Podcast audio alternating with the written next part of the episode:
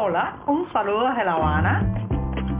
Les habla Joanny Sánchez, cubana, periodista, ciudadana, y les traigo este cafecito informativo recién colado y sin azúcar para despertar. Viernes de decir adiós a la semana informativa en este programa y también de hacer un balance de las noticias principales de este 3 de febrero de 2023. Viernes también de darme un sorbito de café amargo en una mañana que ha amanecido cálida y soleada aquí en la capital cubana. Así que voy con ese primer buchito del día.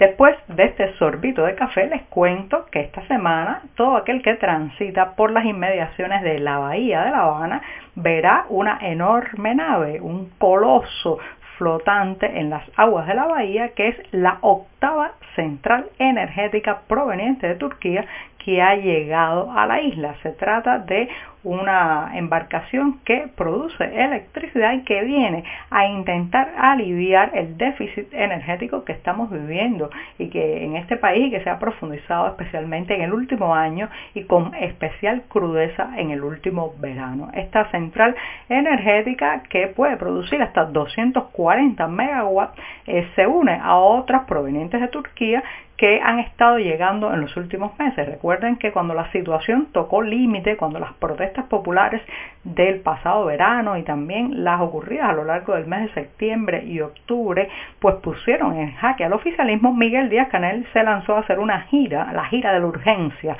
la gira de pasar el sombrero por países como China, Turquía, Rusia y parece ser que acordó con Turquía la llegada de nuevas embarcaciones de este tipo para intentar apalancar o apuntalar más bien el sistema energético nacional. Pero todo esto, señoras y señores, está rodeado del mismo secretismo que rodea cualquier tema aquí, que es decisión gubernamental, donde los ciudadanos no tenemos información y ni siquiera podemos cuestionar. Por ejemplo, muchos nos preguntamos al ver a este coloso en las aguas de la bahía de La Habana, estas centrales energéticas turcas están siendo arrendadas, el país, nuestro país, nuestras arcas que son del dinero común de todos los ciudadanos, están sufragando la estancia de estas centrales energéticas.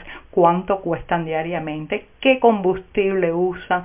¿Cuánto tiene esto de factible a mediano o largo plazo? Se trata de un gesto absolutamente político para aliviar momentáneamente la situación o el país está apostando porque sean estos barcos los que mantengan más o menos funcionando la electricidad en las casas cubanas. Bueno, todo esto, reitero, está rodeado de la falta de transparencia, eh, del voluntarismo y probablemente está endeudando o eh, al país, si no económicamente, por lo menos políticamente. Todo esto tiene un costo. ¿Cuál es?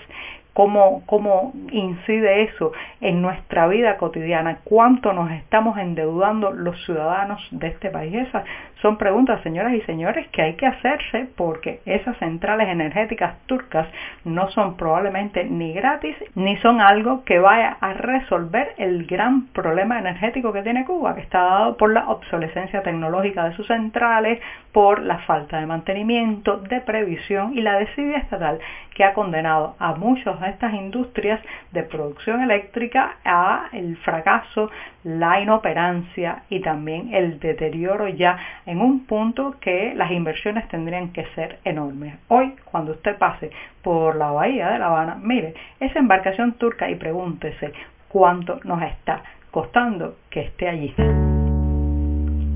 Cuando cae la noche en las carreteras cubanas, el peligro no solo son los baches o huecos que tienen las vías, sino también los ladrones, como escuchan.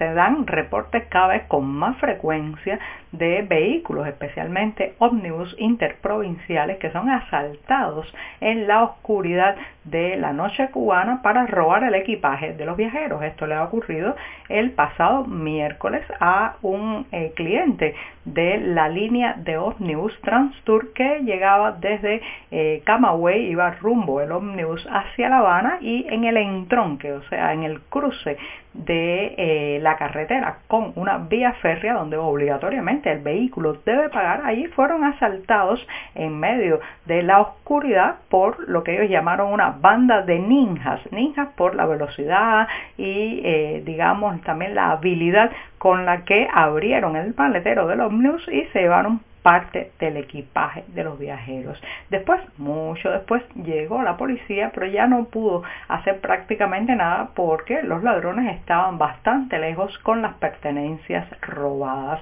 Esto, señoras y señores, no es un caso aislado.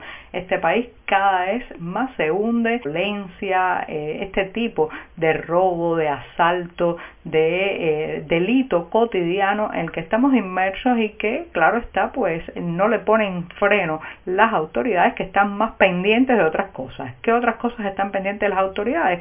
Eh, perseguir al disidente, amordazar al activista, satanizar al opositor, pero el ladrón, el pillo, el pícaro que lucra, roba, eh, se hace con lo que no le pertenece, ese está ya a sus anchas en las calles y carreteras cubanas. Así que si usted va a viajar de noche por, eh, algún, eh, por alguna línea de ómnibus interprovinciales, tenga mucho cuidado, sobre todo cuando el ómnibus pare en uno de estos cruces obligatorios con trenes o en otros lugares porque allí Allí puede ser que los ninjas, esos ladrones nocturnos, estén esperando para saquear el maletero del vehículo.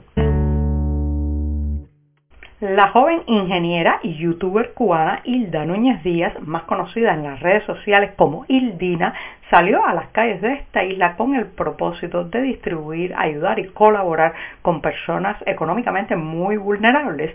Tomó miles y miles de pesos cubanos que había obtenido gracias a la solidaridad de las personas que siguen frecuentemente los videos que ella publica sobre la cotidianidad cubana en Internet. Con ese dinero se acercó a mercados agrícolas y otros lugares donde ayudó a estas personas a comprar comida, viandas, frutas, vegetales y poco después, claro está, llegó la policía. Otros que la estaban mirando en ese gesto solidario, pues la denunciaron y llegaron los uniformados a cuestionarle por qué estaba haciendo eso, de dónde había sacado el dinero y qué pretendía con esa acción generosa. Señoras y señores, tal pareciera que en este país hasta la solidaridad está prohibida si no viene por los canales oficiales, si no es una orden llegada desde arriba. Ildina lo ha vivido en su propio pellejo y con esta experiencia nos ha mostrado un video demoledor de lo que puede pasar incluso cuando uno intenta ser solidario, cuando uno intenta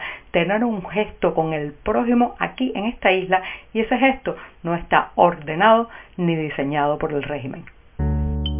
Y para despedir este programa de viernes y decir adiós también a la semana informativa en este cafecito informativo, les cuento que el próximo 9 de febrero se inaugura aquí, en la capital cubana, la Feria Internacional del Libro de La Habana. Un evento que, como todos sabemos, ha estado marcado no solamente por la crisis económica de la industria editorial fundamentalmente, sino también por la censura, las exclusiones y las listas negras, pero aún así es una oportunidad para acercarse a la producción editorial de otras naciones. Por ejemplo, este año el país invitado es Colombia y el tema principal de la Feria del Libro será la lectura inclusiva. Así que ya saben, del 9 al 19 de febrero en la Fortaleza de San Carlos de la Cabaña se inaugura y estará teniendo lugar el, la Feria del Libro, una oportunidad para acercarse a esos eternos compañeros que son los libros. Muchas gracias, hasta el próximo lunes y que tengan un tranquilo,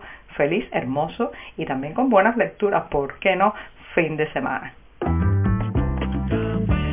Por hoy es todo. Te espero el lunes a la misma hora. Síguenos en 14medio.com. También estamos en Facebook, Twitter, Instagram y en tu WhatsApp. No olvides, claro está, compartir nuestro cafecito informativo con tus amigos. Muchas gracias.